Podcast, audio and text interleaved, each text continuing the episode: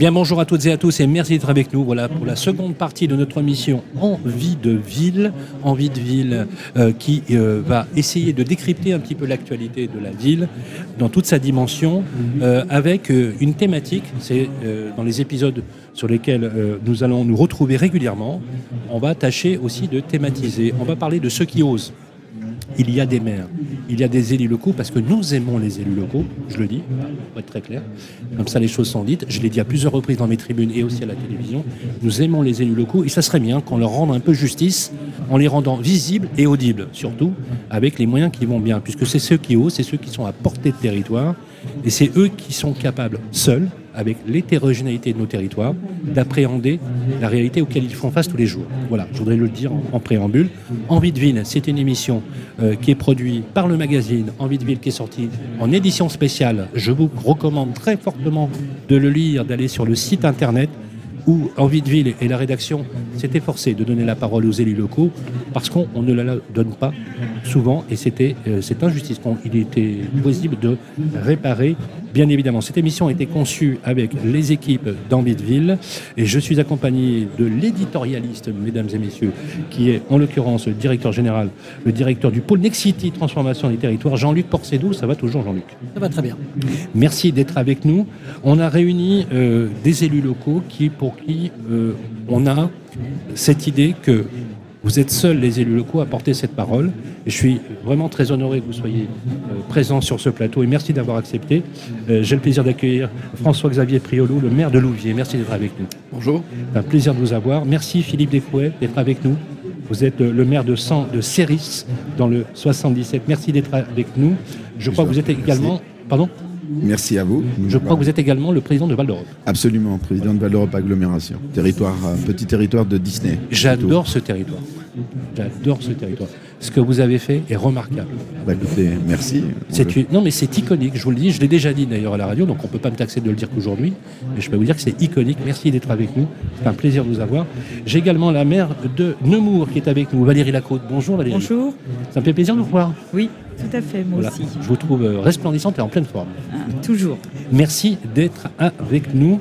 Euh, on s'est dit e, effectivement que euh, nous allions vous, les élus locaux, vous donnez largement la parole. Mais même sur des sujets qui fâchent. Hein. Parce que, encore une fois, me semble-t-il, euh, on est encore en démocratie et on peut encore dire des choses et on peut encore débattre. Et je pense que la vitalité d'une démocratie, c'est justement ce débat, avec de la bienveillance, certes, mais euh, résolument constructif, pour ne pas paraphraser la fabrique euh, de la ville. Dans un instant, nous allons écouter l'édito de Jean-Luc Porcedo et je vous propose ensuite d'entamer le débat. C'est tout de suite après ça. Jean-Luc Porcedo. Je vais commencer par une citation. Entreprendre avec assurance une chose difficile et périlleuse. C'est la définition du petit Robert du verbe oser. Ce qu'on s'est dit avec Sylvain, euh, c'est que oser aujourd'hui est ce qui, on va dire, détermine et résume souvent, on va dire, l'action des collectivités locales et des hommes et des femmes qui les dirigent. C'est oser débattre, oser faire, oser se battre parfois contre des idées, des préconçus, oser se battre ou essayer de convaincre des administrés, des concitoyens qui ne sont pas toujours d'accord avec les orientations que vous, prenez. Euh, oser faire surtout. Parle souvent des élus, c'est une expression très populaire qu'on utilise souvent à, toutes les sauces. Les maires, ce sont les fantassins de la République. C'est très vrai. C'est très vrai. Euh, depuis de nombreuses années, les maires sont en première ligne. On va dire dans les, années, dernières années, les années récentes, ils ont eu euh, à gérer différentes crises. Ils ont à gérer la complexité du mandat de maire, du mandat de président. Les administrations sont parmi les meilleurs du monde pour complexifier les choses. Donc ils ont à gérer ces complexités, quels que soient les territoires. Ils ont à gérer, hélas, parfois de l'agressivité. Ils ont eu à gérer en première ligne euh, la crise du Covid, la crise énergétique il y a quelques mois. Ils ont à gérer des crises économiques et financières. Euh, je pense que vous reviendrez certainement là-dessus. Aujourd'hui, l'état des finances euh, des collectivités est un vrai sujet pour gérer, bien sûr, pour apporter des services à vos concitoyens, à vos administrés, mais aussi pour engager euh, le développement. Parce que quand on développe, dans nos métiers, euh, Nexity, opérateur global de l'immobilier, moi je suis aménageur, mes collègues sont promoteurs, quand on développe, derrière, ce sont des coûts induits toujours, hein. euh, une école, une crèche, des services publics, des ADSEM, enfin voilà, tout, tout ce qui va avec ce que vous connaissez parfaitement, les budgets de fonctionnement, un peu moins compliqué sur les budgets d'investissement, parce que parfois les partenaires vous aident, mais malgré tout, les contraintes économiques en miroir de difficultés, de baisse de la DGF, euh, de la suppression de la capacité à lever l'impôt local, dans une logique de transformation et de développement des territoires. Cette perte d'autonomie fiscale, moi je l'entends souvent chez vos collègues, est un vrai sujet. Et après, il reste quelques leviers, on va dire les taxes d'aménagement, Beaucoup de vos collègues les ont augmentés fortement. Euh, la taxe foncière, mais on voit bien aussi que c'est conséquences économiques. Euh, elles se répercutent. Aujourd'hui, ce matin, on parlait des conséquences sur l'arrêt de l'immobilier aujourd'hui, des conséquences pour l'échelon départemental avec les DMTO, qui vont se répercuter à travers l'aide aux communes sur la totalité des territoires. Donc on voit voilà, les maires, les maires que vous êtes, en première ligne sur la gestion de multiples complexités. Alors pour oser, il faut aussi être attractif. C'est plus facile quand on a un projet de territoire. Et pour être attractif, je suis à côté monsieur le président, monsieur le maire d'un territoire qui a bénéficié, on va dire, euh, de gros investissements et donc de beaucoup de capacités à faire derrière. Pour être attractif, faut d'abord un projet de développement économique. C'est très vrai quand on a la chance d'être sur un territoire où l'argent public et privé a investi. C'est très vrai où on a la chance d'être sur un territoire où il y a une spécificité économique de développement, donc qui devient très. C'est moins vrai parfois pour des communes qui sont en périphérie, qui n'ont pas la chance d'être sous les projecteurs entre guillemets d'investisseurs privés ou institutionnels. Mais par contre, il faut quand même toujours avoir cette capacité à être attractif, parce que être attractif, c'est amener de l'emploi. Amener de l'emploi, c'est continuer le développement, l'amélioration, l'augmentation et on va dire la qualité du, territoire. Être attractif, c'est aussi avoir une qualité, j'ai envie de dire, de service à proposer. Je dis en aparté, euh, dans l'aménagement des territoires l'emploi, derrière la qualité de service, je pense au sport, à la culture, au service public, aux capacités d'accueil de la crèche, du centre aéré, euh, de l'extrascolaire, c'est aussi, on va dire, euh, rassurer des nouveaux arrivants. Les équipements scolaires sont aussi des sujets très très importants dans le développement d'un territoire et dans l'observation. On le voit beaucoup chez Nexity quand on veut s'installer quelque part. On est là, un jeune couple qui cherche à investir, à devenir propriétaire. La première question qu'il pose, c'est où sont les équipements scolaires? Comment je vais aller euh, sur mon lieu de travail? Et surtout comment sont les collèges? Parce que on a sur cette tranche d'âge, on va dire, la concentration d'un certain nombre de difficultés. Et puis la capacité d'accueil, l'attractivité, c'est aussi être en capacité de produire du logement désirable, agréable, abordable. Abordable d'abord parce que c'est quand même par ça qu'on commence, payer dans un contexte économique, taux d'intérêt, coût de, de construction, on va dire, un peu en crise et compliqué désirable sur la qualité de l'habitat, c'est-à-dire d'offrir aujourd'hui, et c'est une vraie exigence de nos clients à nous, vos concitoyens à vous, d'avoir accès à un appartement euh, avec des espaces de vie, euh, de double traversant, bref, euh, d'avoir la capacité à trouver là où on a envie de s'installer un logement désirable et abordable. Voilà, un peu pour résumer en introduction, aujourd'hui OSE, c'est comment produire du logement pour répondre aux besoins d'étudiants, des salariés, des familles, des anciens, fait aussi partie. Comment inscrire un territoire dans une dynamique positive, dans une dynamique, dynamique d'aménagement et de construction qui répond à tous les enjeux auxquels nous sommes confrontés, conjointement, les opérateurs d'immobilier et les collectivités locales, euh, sur quel endroit, euh, je pense au cœur de ville, aux entrées de ville, la question des commerces, et comment on est capable ensemble de construire nous, nous avons fait des gros efforts, euh, chez Nexity un peu avant tout le monde, sur la capacité à construire en répondant, sachant répondre aux enjeux environnementaux, euh, en utilisant du bois, du béton bas carbone, du béton de chambre. On expérimente un certain nombre de choses pour redonner de l'attractivité. On a un bel exemple en ce moment, c'est Saint-Ouen, en Seine-Saint-Denis, où on mm. installe le village olympique. Merci euh, beaucoup. Là, je vais demander au public justement de s'écarter du champ des caméras. C'est toujours pareil quand on fait des émissions en, public. Merci Jean-Luc Porcedo. Vous avez parfaitement posé le décor. Je pense que euh, on va tous attendre impatiemment les échanges sur le débat. C'est tout de suite après ça. Valérie Lacroute, je vais vous demander de réagir sur ce que vient de nous dire Jean-Luc Porcedo. Il a posé euh, en quelques minutes finalement l'ensemble des problématiques auxquelles vous faites face, vous allez le coup. Sécurité, éducation, aménagement du territoire, problématique du logement et pression même euh, d'une démographie qui vous enjoint finalement de produire parfois plus de logements avec les services qui vont avec. Et, au même moment, vous êtes pris finalement dans un tir croisé entre un retrait et euh, une fiscalité qui vous est ôtée littéralement, parce que cette crise du logement frappe également euh, les collectivités locales avec la baisse euh, inquiétante des droits de mutation à titre onéreux. C'était pas la première fois, bien évidemment, que ces ressources fiscales vous manquaient, puisqu'on vous a retiré également la, la taxe d'habitation. Je suis pas sûr que ce soit la meilleure chose qui ait été faite, mais on voit bien qu'on vous associe, euh, Valérie, de plus en plus de, compétences. Ces compétences, on n'y associe pas les recettes. Qu'est-ce que ça vous évoque Réaction, euh, vous, en tant qu'élu local? Oui, alors je partage totalement ce que vous avez dit, le diagnostic, le, bilan. Vous avez peut-être oublié une contrainte supplémentaire, c'est nos administrés, qui sont eux aussi euh, parfois, euh, enfin souvent très exigeants, et parfois qui vont au-delà de l'exigence. Donc c'est aussi euh, un élément supplémentaire. On le voit et je pense que mes collègues euh, vivent la même chose quand on a des programmes immobiliers ou des projets qui euh, émergent sur, sur nos communes. Ben, bien évidemment qu'on est plutôt dans le, l'échange avec nos administrés en termes de démocratie et donc qui dit échange dit réunion publique. Et on est parfois dans ces cas de figure confronté à des administrés qui ont pas tout à fait la même vision des choses que nous et qui ont une vision très personnelle du développement euh, d'un quartier ou d'un territoire. Il faut en plus, au-delà de tout ce que vous avez dit, euh, absorber le fait que l'habitant, bah, lui, soit il est là et il se dit c'est bien parce que peut-être que je vais pouvoir euh, acquérir un autre logement et déménager, avoir ce parcours résidentiel qui est aussi important pour nos administrés. Et puis on a aussi ceux qui sont bien installés et qui se disent oh, il y a un projet qui arrive, mais comment le projet il va s'insérer euh, dans la collectivité. Donc il y a en plus cet élément-là. Mais si on revient sur, euh, sur ce que vous avez dit euh, au préalable, c'est vrai qu'on est confronté à beaucoup de- de- d'incertitudes, beaucoup de contraintes. Et je dirais que la plus importante, au-delà de la crise du logement, et ça vous êtes mieux placé que nous pour, pour en parler, c'est effectivement le volet fiscal.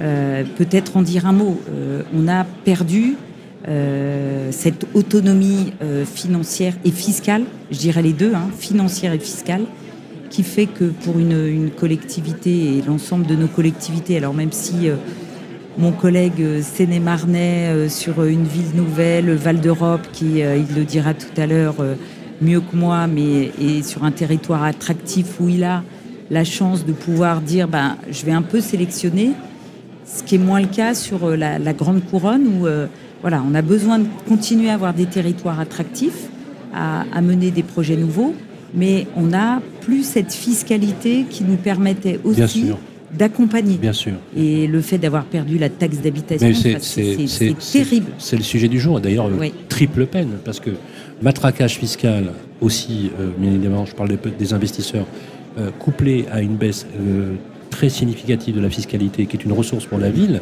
avec des dotations, permettez-moi de vous le dire, qui ont fondu comme neige au soleil. Oui. Vous étiez au congrès des maires Mm. comme moi, euh, et, et d'ailleurs, euh, je suis content que euh, Jean-Luc en ait parlé tout à l'heure. C'est David Lisnard qui a parlé des Mm. fantassins de la République, qui a prononcé ce mot, et je trouve que ça vous va très bien. Vous, en ce qui vous concerne, Philippe Descouet, maire de Céris, euh, effectivement, vous avez la chance, la particularité d'avoir un territoire construit ex nihilo particulièrement attractif.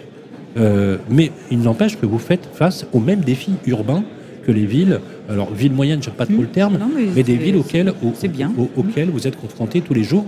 Et j'allais dire, je vais même aller plus loin. On l'a entendu au Congrès cette année. Votre mission, vos missions, vous les élus locaux, c'est un sacerdoce, permettez-moi de vous le dire. Un engagement, c'est plus qu'un un engagement, c'est une vocation. Oui, ça c'est certain que être élu local aujourd'hui, c'est une vocation et c'est pas c'est pas un métier. Pour beaucoup, pour beaucoup, faut le Absolument. rappeler, ils sont obligés de, de- de cumuler euh, un travail euh, et de- d'exercer leur fonction d'élu. Euh, Moi-même, j'ai eu la chance d'être président de société. J'ai pu pendant dix ans arrêter de travailler pour consacrer uniquement à ma commune et aujourd'hui à ma commune et à l'ensemble du Val d'Europe. Alors pour revenir sur notre territoire, forcément c'est un territoire totalement atypique puisque c'était euh, cinq petits villages de 5000 habitants au total. Il y a que ça euh, 40 ans à peu près. Ah ouais 5000 Ah oui. habitants. Euh, et euh, à l'arrivée en- dans, dans les années 87, signature de la convention avec l'État, l'arrivée d'une petite entreprise avec ses 12 000 salariés à l'époque qui était Euro Disney.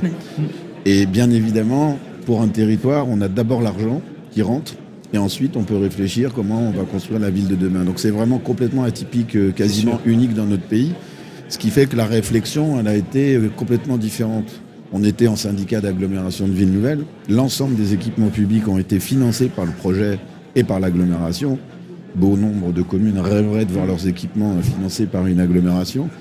L'agglomération, je vais vous donner un chiffre, a investi pratiquement un milliard d'euros on est, on est aujourd'hui 37 000 habitants. J'avais fait un calcul.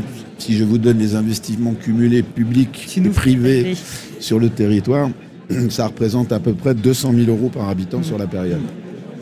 Alors, après, ce qu'il faut voir, c'est c'est une opération d'intérêt national qui rapporte ah beaucoup d'argent ah à l'État, au département, à la région. En fait, Val d'Europe, ça pèse plus de 6% de l'économie touristique nationale en termes d'attractivité. C'est-à-dire quelqu'un qui vient dans notre territoire, en fait, va dépenser de l'argent un peu partout, va aller à Fontainebleau, à Nemours, à Versailles, peu importe, et, et va dépenser de l'argent. Donc quelque part, ça contribue énormément.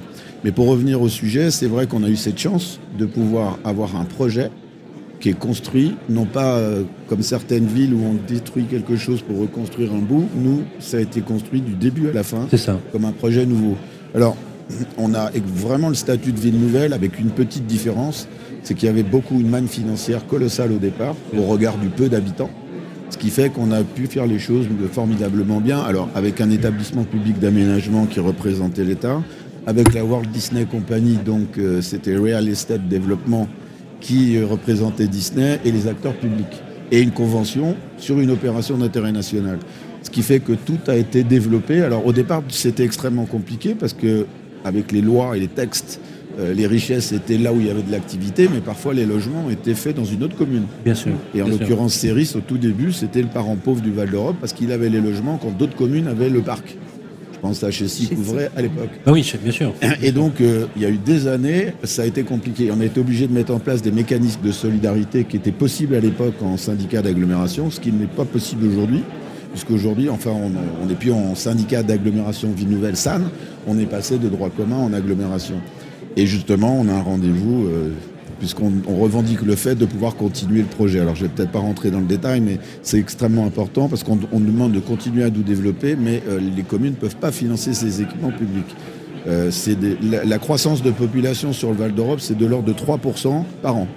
Sur le total, donc c'est énorme. Aujourd'hui, aujourd'hui c'est, sur l'agglo, c'est combien, combien d'habitants? Aujourd'hui, on est 10 communes, puisqu'on a, on a absorbé 5 autres communes, on est 55 000 habitants. C'est énorme. Par contre, je vous donne un autre chiffre, il y a 45 000 emplois et 7 600 entreprises. Donc forcément, on a une entreprise pour 6 habitants. Philippe, euh, ça fait rêver, hein, ces chiffres-là. Non, mais quand je me mets...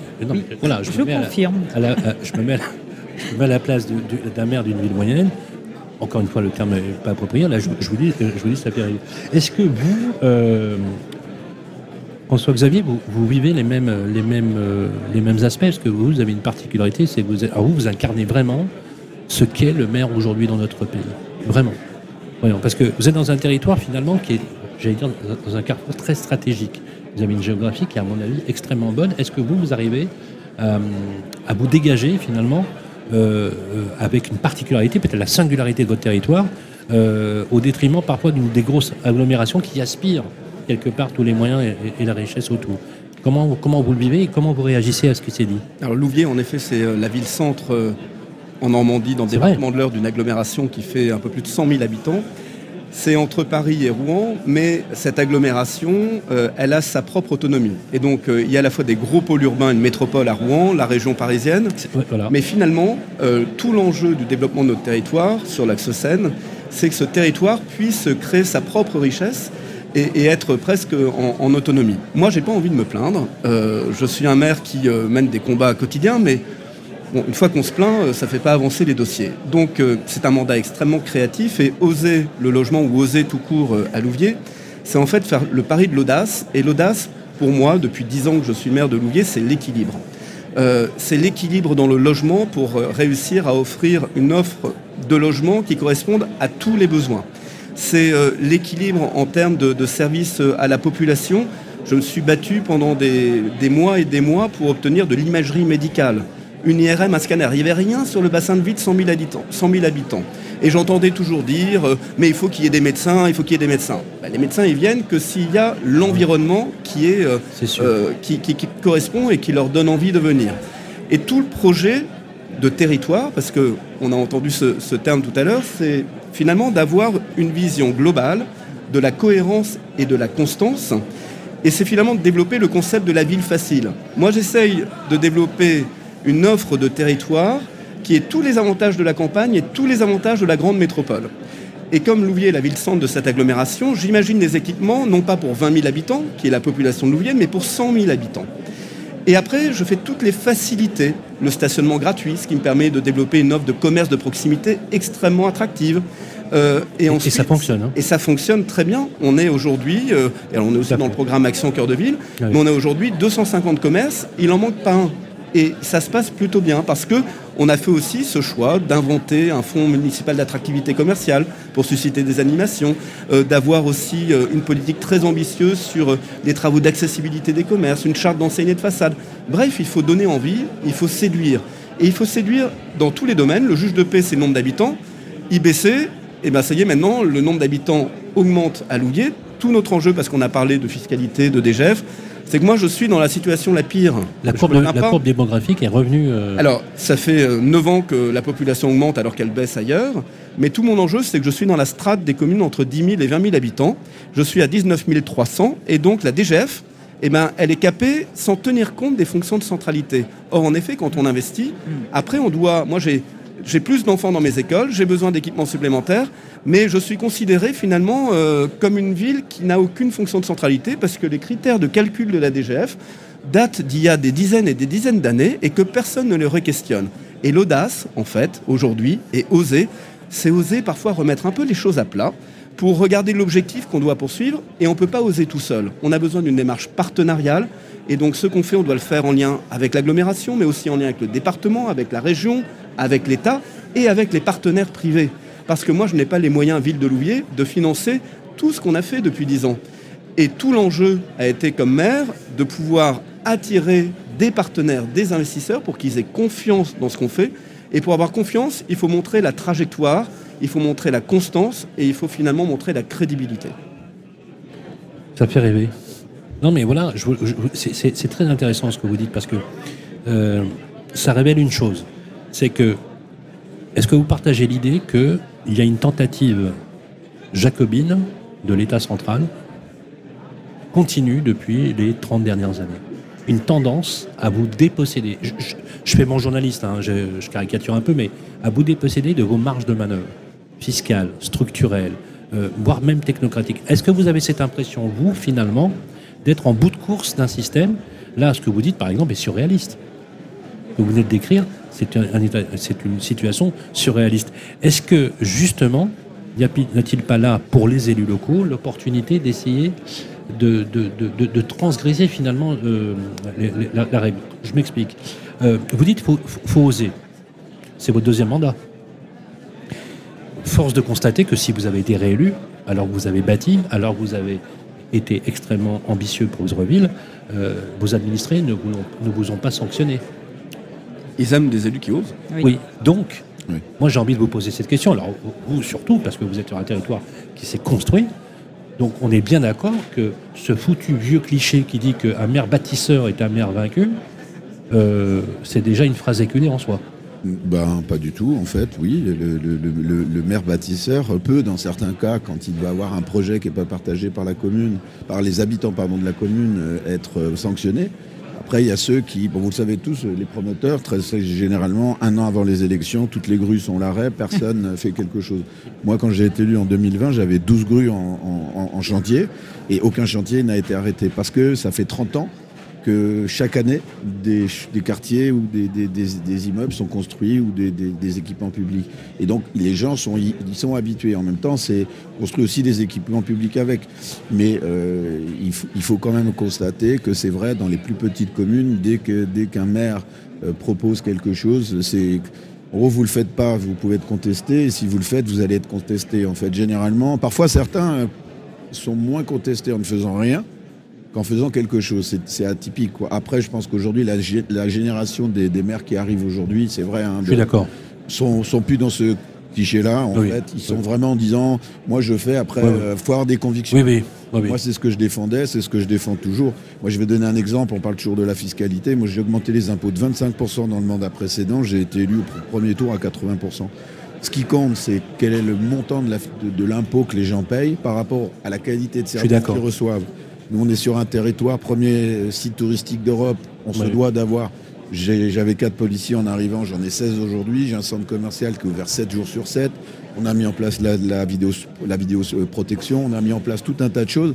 Et du coup, les gens, ce qu'ils veulent, c'est que si on leur prend de l'argent, il faut qu'ils aient un retour. Les commerçants, c'est la même chose. Nous, on a la chance d'avoir 75% de nos recettes qui proviennent de l'entreprise. Il a fallu que je montre aux entreprises que c'était bien de leur prendre l'argent, mais il fallait leur redonner. Il me semble que vous étiez entrepreneur. Moi, je suis patron depuis l'âge de 23 ans. Voilà. Donc, vous êtes un entrepreneur. Mais avoir 62. Non, mais vous êtes un entrepreneur. Alors, je l'étais, j'ai vendu mon. Oui, non, voilà. Non, mais, voilà. non, mais c'est intéressant parce que c'est un. Vous avez, vous avez, un raisonnement. Ah, je pense que ça s'est remarqué quand je suis arrivé parce qu'en fait, un entrepreneur, euh, déjà, un, la gestion de l'argent public n'est pas elle même. Moi, j'avais la chance de gérer mon argent. Euh, et quand c'est votre argent personnel, quand vous prenez des risques, c'est plus la même chose. Et ensuite, bah, ça vous permet d'avoir des courages, des convictions. Et ensuite, vous dites, moi, je fais ce que j'ai dit. Bon, je suis assez réputé pour annoncer ce que je dis et je vais le faire. Et, après, j'ai la chance aussi d'être sur un territoire où peut-être on n'a pas besoin de mentir aux gens pour être élu aussi. Vous vouliez intervenir, François-Xavier Vous parliez de maire bâtisseur. Euh, il est clair qu'évidemment, il vaut mieux être un maire bâtisseur qu'un maire bavardeur. Euh, ça c'est non mais parce qu'à un moment donné euh, il faut arrêter de parler de, il faut arrêter de, parler de nous et on dit d'ailleurs souvent que les maires ils sont à portée de gifle bah, ils sont surtout à portée de solutions et en fait sur des choses très concrètes on voit que tous les grands enjeux globaux en fait, le début des solutions des grands enjeux globaux commence à l'échelle territoriale. Et il y a plein de choses à inventer, à imaginer sur de la sobriété foncière, sur de la mutualisation. Je vais vous prendre un exemple très concret. Moi, quand je suis arrivé il y a 10 ans maire de Louviers, il y avait une régie de restauration collective qui était une régie municipale. Elle faisait les, euh, repas pour euh, les cantines, euh, pour les maisons de retraite, etc.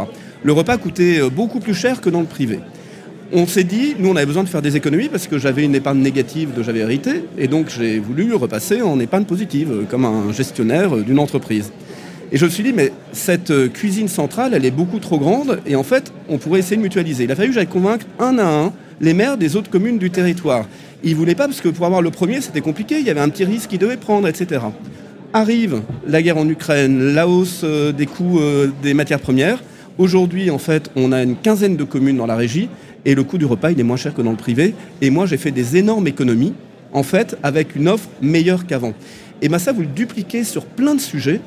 Et c'est ça qui est amusant dans ce mandat de maire, c'est qu'à un moment, vous avez des leviers, mais il faut, il faut des idées, il faut de l'ingénierie. Et parfois, ça peut être compliqué, il faut qu'on soit aidé en ingénierie, parce qu'il y a des choses qu'on pourrait faire, mais vous disiez l'État, etc.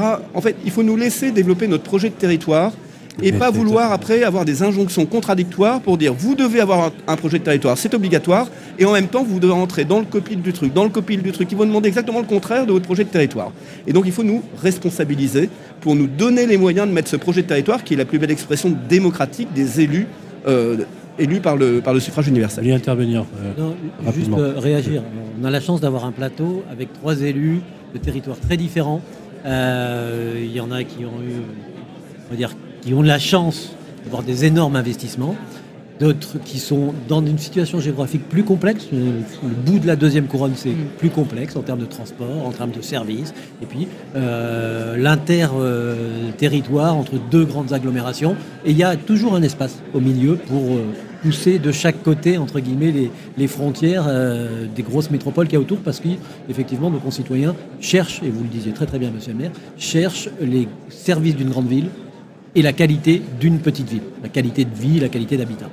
Il y, a une chose que vous disiez, Madame le maire, qui est très très importante, c'est l'acceptabilité. Mais c'est vrai pour tous les trois. Et nous, on le voit beaucoup dans nos métiers d'aménageurs, l'acceptabilité par nos concitoyens, vos administrés, virgule, vos électeurs. C'est le premier sujet euh, à traiter quand on fait toutes les phases de concertation, d'enquête publique aux côtés de vos collègues. Ah, c'est toujours la préoccupation avec quand même, je tempérerai, même si vous êtes tous les trois très, très dynamiques sur vos territoires, le fait d'oser n'est quand même pas, on va dire, euh, la chose la partager totalement chez tous les élus. Aujourd'hui, la crainte de l'acceptabilité, la crainte d'assumer la densité, euh, tout en disant mais il faut arrêter d'étaler, mais aller construire chez les voisins. La crainte, vous le disiez à juste titre, hein, de l'interpellation des administrés, c'est-à-dire qui râlent, euh, qui sont, j'aimais beaucoup ce matin, on disait le le Puma, c'est-à-dire je suis pour mais ailleurs. C'est une vraie réalité dans certains la Méthode Puma. la méthode Puma. ces sujets-là, souvent, vous le disiez, Monsieur le Président, moi j'ai choisi d'arriver aux élections avec des grues alors qu'aujourd'hui, beaucoup de vos collègues disent j'arrête les grues. Beaucoup de vos collègues, et on va, je crois qu'on va le voir, on est dans les mi-mandats des élections municipales, on, le voit arriver, nous, moi j'ai la chance de travailler avec qu'un seul client sur l'ensemble du territoire national, c'est le maire ou la maire. Euh, c'est mon client, c'est lui qui décide, entre guillemets, ce que l'on va faire sur son territoire, de la friche industrielle, du l'entrée de ville, dépolluer, construire. Moi, je ne construis pas, c'est des collègues promoteurs, mais aussi d'autres euh, opérateurs. Euh, aujourd'hui, on voit quand même beaucoup de mandats, ce que j'appelle des mandats blancs, qui vont émerger dans les territoires. D'élus, souvent des jeunes élus, qui ont gagné la première fois.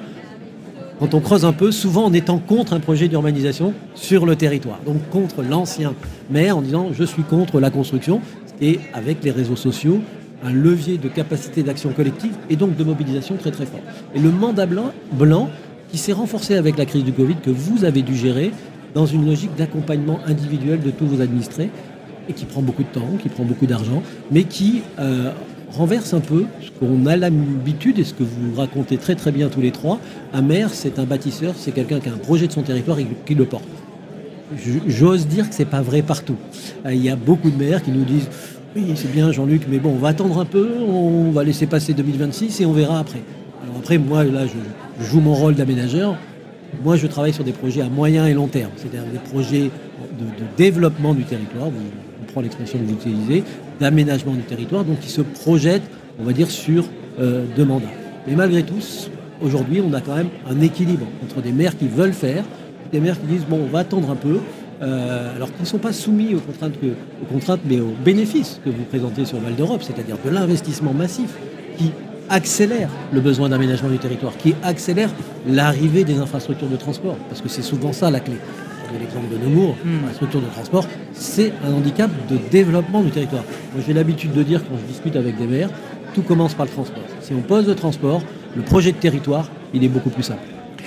Euh, il nous reste quelques minutes pour terminer. Je vais demander à la régie de me laisser 8 minutes supplémentaires pour conclure, parce que je voudrais aborder d'autres sujets. Vous voulez réagir, euh, vous voulez réagir sur, ce qui avait été dit Je voyais euh, Valérie Oui, non, mais pour dire simplement que je, partage et, peut-être ce qu'il faut avoir en tête, c'est que maintenant le, mandat de maire, alors même si je partage ce que dit Philippe, c'est une vocation, c'est quand même un peu un métier.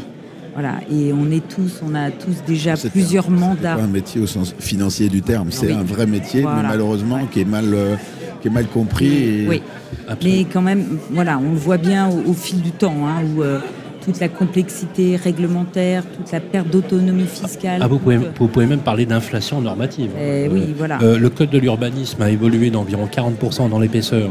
Donc aujourd'hui, il faut véritablement être un génie, un artiste hein, pour décrypter le code de l'urbanisme. Euh, et puis c'est et puis dans les relations avec euh, avec les services de l'État. Mais bien sûr. très concrètement, on, le voit bien. C'est entre le préfet qui est, qui est, plutôt quand il arrive un nouveau préfet qui arrive dans un département, il a plutôt envie d'aider les maires. Sauf qu'il a des services qui pilotent derrière qui sont pas forcément euh, tout à fait euh, dans, la, dans, le même objectif que lui. Et donc on a parfois la DDT, enfin je vais pas citer. Oui, non, mais... voilà. Et, donc quand on est, on est un peu, euh, je dirais, expérimenté, ça aide quand même à aller plus vite sur nos projets, hein, les projets de immobilier, même dans la discussion avec nos habitants.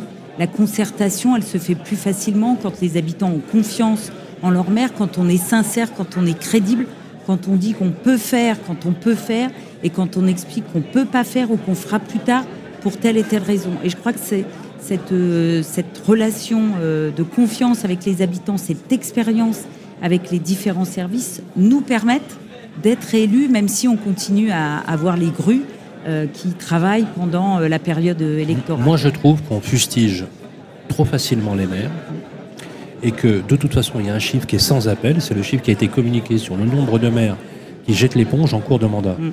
Ça vous a frappé ça au Congrès? C'est inquiétant. C'est inquiétant. Aujourd'hui, le maire n'est plus valorisé. Aujourd'hui, le maire n'est plus respecté au sens euh, propre du terme.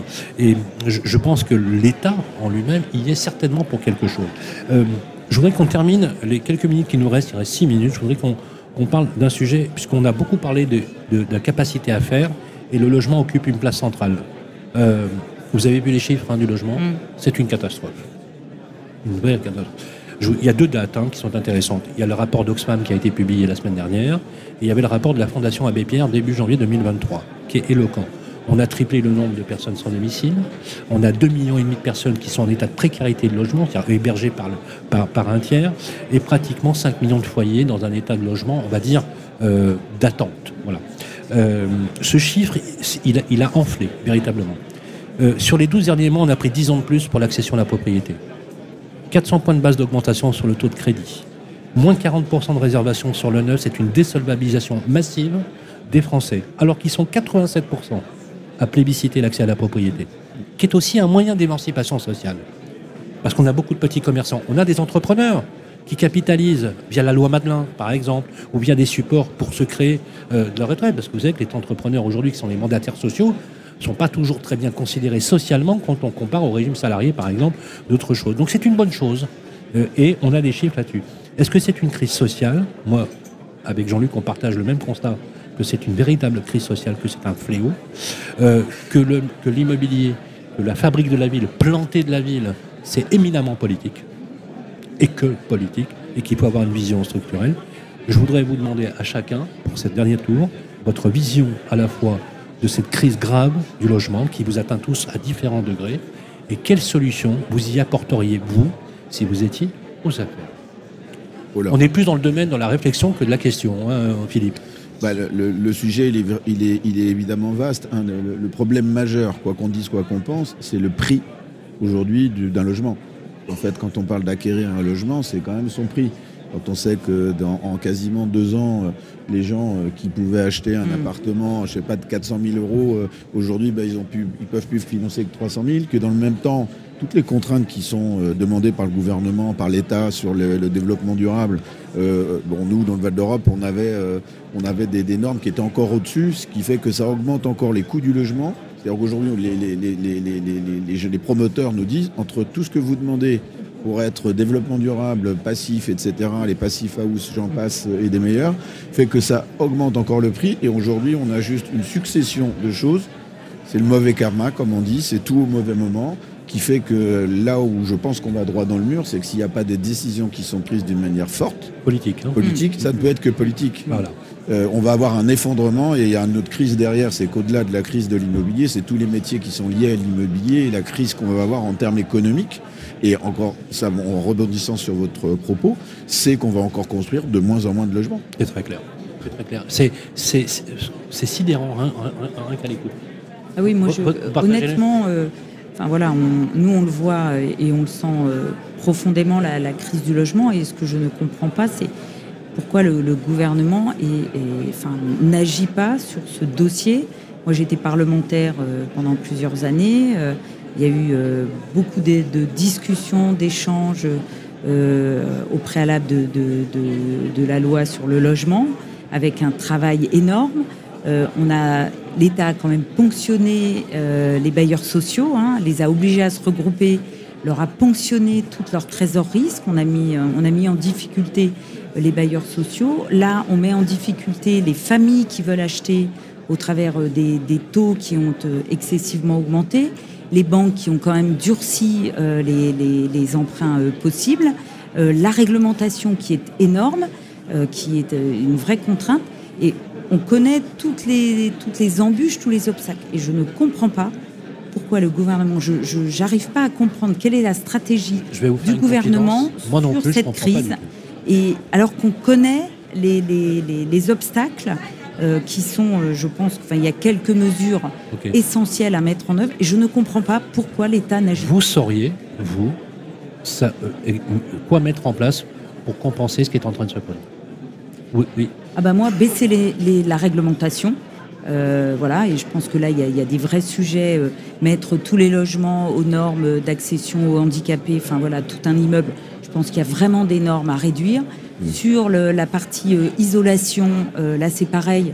on avait travaillé sur la loi où on demandait à ce que tous les, tous les immeubles soient euh, isolés, mais quand vous avez des appartements de 10 mètres carrés et que vous êtes obligé de faire des isolations qui font que vous vous retrouvez avec des appartements de 8 mètres carrés, enfin, il faut donner du temps. Bien sûr. les taux d'intérêt, euh, il faut absolument que les banques se détendent sur le sujet. Par rapport, euh, on a des jeunes, moi j'ai des enfants, mais et pourtant elles travaillent, elles ont des CDI, mais elles peuvent pas, elles, peuvent pas emprunter, elles, ne peuvent pas acheter. Voilà. Donc il y, a, quelques sujets comme ça essentiels. En, en, effet, il faut desserrer l'accès au crédit, mais surtout il faut agir sur tous les fronts. Alors, maire a apporté de solutions. Qu'est-ce qu'on peut faire? Nous, on a essayé, enfin, et ça marche, de réduire au maximum le reste à charge, et notamment sur la rénovation des logements. Et ah on s'est fait un plan façade, un plan rénovation thermique. C'est le chantier du siècle. Oui, mais avec en fait une maison de l'habitat qui est un guichet unique pour que la complexité elle soit gérée par l'administration et pas par euh, le bénéficiaire. Ah. Et on va jusqu'à 80% de financement. Parce qu'il y a à la fois le logement neuf, mais il y a aussi faire en sorte d'avoir le moins de logements euh, insalubres ou de logements vacants. Euh, et ça, c'est extrêmement important. Ça permet de densifier, ça permet d'éviter l'étalement. Et donc, on est un peu à contre-courant à Louviers parce qu'on a plus d'un millier de logements qui sont en train de sortir de terre malgré le contexte très compliqué.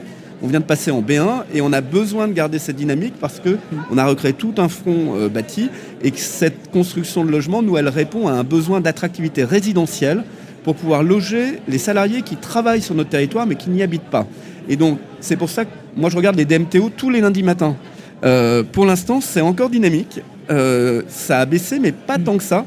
Je pense malheureusement que le plus dur est, devant, mais on, conserve cette ce besoin euh, et cette envie de continuer à construire des logements pour répondre en fait à un besoin. Il faut toujours partir des besoins, mais on a besoin des banques pour desserrer l'accès au crédit. C'est très clair. Je resterai bien euh, volontiers plusieurs heures avec vous, mais malheureusement le temps nous est compté et on a largement dépassé le seuil, mais c'est important de donner la parole. juste un tout petit mot rapide de conclusion, une phrase pour conclure ce podcast en ville.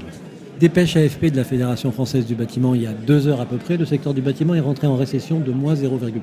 Voilà la messe est dite, dans une certaine mesure. Encore une fois, la capacité que nous avons dans notre pays à réagir, euh, ce sera bien évidemment euh, des, rendez-vous que l'on va vous donner avec beaucoup, beaucoup, beaucoup de vigilance. C'est un vrai plaisir de vous avoir. Euh, je le répète, nous aimons les maires parce que c'est vous qui faites le territoire et la France, c'est vous avant tout. C'est moi qui le disait, c'était Georges Clémenceau, hein, je vous le dis. Euh, donc je, voilà, je ne vais, pas me prendre pour Georges Clémenceau, mais il l'a dit, et c'est une très bonne chose. Et la France se distingue par rapport à ça. Et je, vous l'avez dit tout à l'heure, parce que Philippe, vous, êtes un entrepreneur, vous auriez pu finalement couler une retraite heureuse et dynamique mm. au lieu qu'on vous appelle à 3h du matin parce qu'il y a une poubelle au milieu de la route. Par exemple, parce que ça aussi. C'est déjà arrivé, oui, pendant non, mais parce, non, mais parce que, non, mais parce que ça aussi, ça arrive. On vous appelle le dimanche, le midi, et on sait où vous, habitez. Mm. Ça soulève tout un problème qui finalement est le reflet, quelque part, de l'attention de notre société. On a tâché de vous faire partager toutes ces idées, vous, les élus locaux et vous qui nous écoutez, puisque vous vivez précisément dans ces villes. C'est la fin de ce premier épisode du podcast Envie de ville avec Ceux qui osent, qui est le numéro que vous avez ici sous les yeux, le magazine édité par Envie de ville et la rédaction. On était ravis de vous partager cette parole. Merci à Jean-Luc Porcedo qui a permis euh, la construction de cette émission. Merci, Jean-Luc. Voilà, directeur euh, général du pôle Next City Transformation des territoires. Merci également à François-Xavier Priolo, le maire de Louviers. Il faut revenir hein, sur le plateau. Euh, j'apprécie particulièrement votre dynamique et c'est bien ce que vous faites. Et encore une fois, vous avez tordu le cou, vous avez dit reçu, puisque vous avez été réélu. un immense merci à Valérie Lacroute. Merci d'être venu sur le plateau. Vous êtes maire de Nemours. Ne changez rien. Euh, euh, toujours dans le sens de la dynamique et de l'engagement, puisque être maire, c'est plus qu'un engagement, c'est quasiment un sacerdoce, et c'est le cas par exemple, pour Philippe Descrouet. Merci Philippe, euh, maire de Céris et président de Val d'Europe. On avait prévu d'ailleurs avec l'ancien directeur immobilier de Val d'Europe de venir vous voir et de faire un plateau parce que j'aimerais rencontrer ceux qui font le territoire et c'est ce qu'on fera sans aucun doute au premier semestre. Avec plaisir. Au premier semestre 2024. Voilà, Envie de ville, c'est récupérable sur toutes les plateformes d'écoute qui vont bien. On est ici au CIMI et on attend la suite de nos programmes.